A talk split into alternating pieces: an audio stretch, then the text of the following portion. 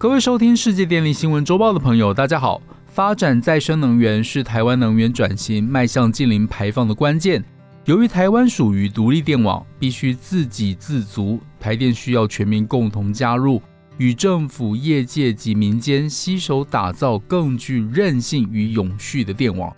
台电作为台湾能源发展的先驱，继完成装置容量一百 m w 的张滨光电厂后，在二零二零年于台南将军区以及七股区，利用两百一十四公顷的废弃盐场，以四十八万片太阳能板打造装置容量一百五十 w 的光电暗场，也就是现今的台南盐田光电站。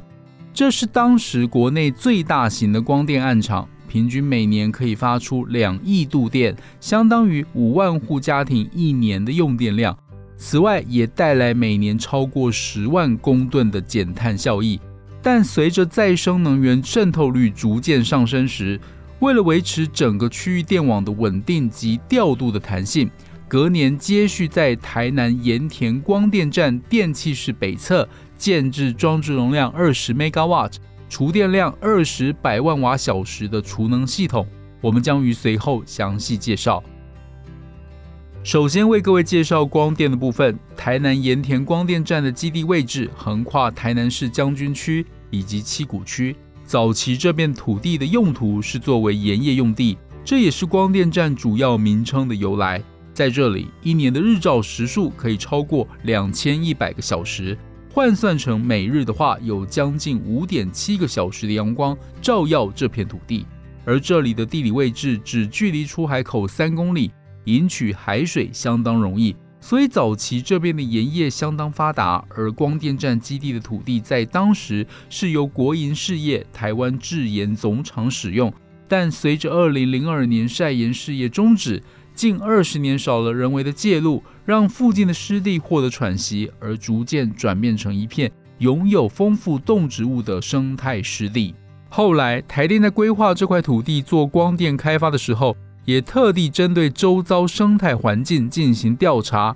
为了避开高敏感区域，最后决议将光电站划分为 A、B、C 三区，让整体开发对周遭的生态影响降到最低。除了依法规保留的百分之三十的空地不开发，另外还规划对野生动物友善的环境生态区，以维持邻近原有湿地的功能，并让野鸟栖息环境不受施工扰动，致力于保持湿地生态的完整性。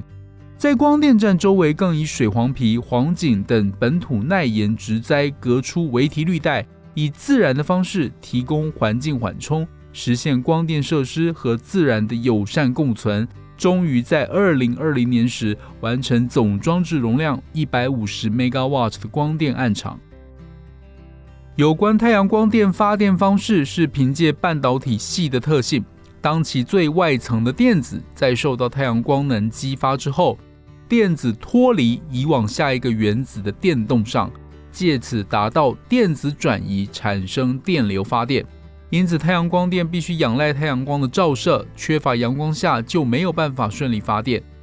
所以，常常因为天空飘来云，就让发电瞬间下降；云飘走后，发电又瞬间上升。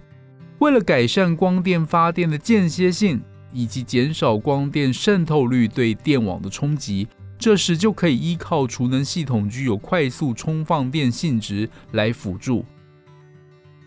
台电在二零二二年在台南盐田光电站完成建制储能系统，共设置了八个储能货柜，每个货柜配置达四万多支锂电池电芯，搭配一百二十六个电池管理单元，可以及时监看电池芯运转的情形，并透过由储能控制系统来命令储能系统进行充放电，总储电量为两万度电。相当于可以提供至少四万个家庭一个小时的用电，而总充放电功率可以达到二十 megawatt，也可以达到快速调节电网频率的功能。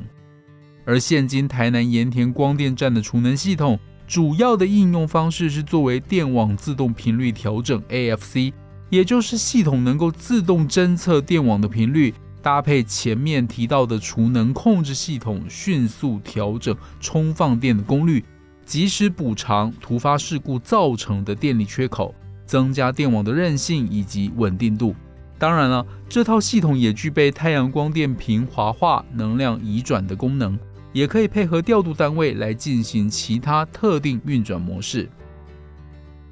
太阳能是一种洁净、取之不尽、用之不竭的再生能源，但容易受到天气变化的影响而有明显的升降载。如今结合储能系统充放电控制，除了可以调节电力的输出变动，降低再生能源发电间歇性的不稳定对电网的冲击，也可以将日间多发的电储存起来，挪移到夜间使用，使得光电可以更有效的运用。也期待未来更多业者加入太阳能结合储能的行列，以迎接台湾电业崭新的近零碳排未来。以上是本周世界电力新闻周报的整理报道。国际上电力的大小事，我们会持续密切关注，并且跟大家分享。若喜欢我们的频道，欢迎与好朋友分享哦。我们下周再会。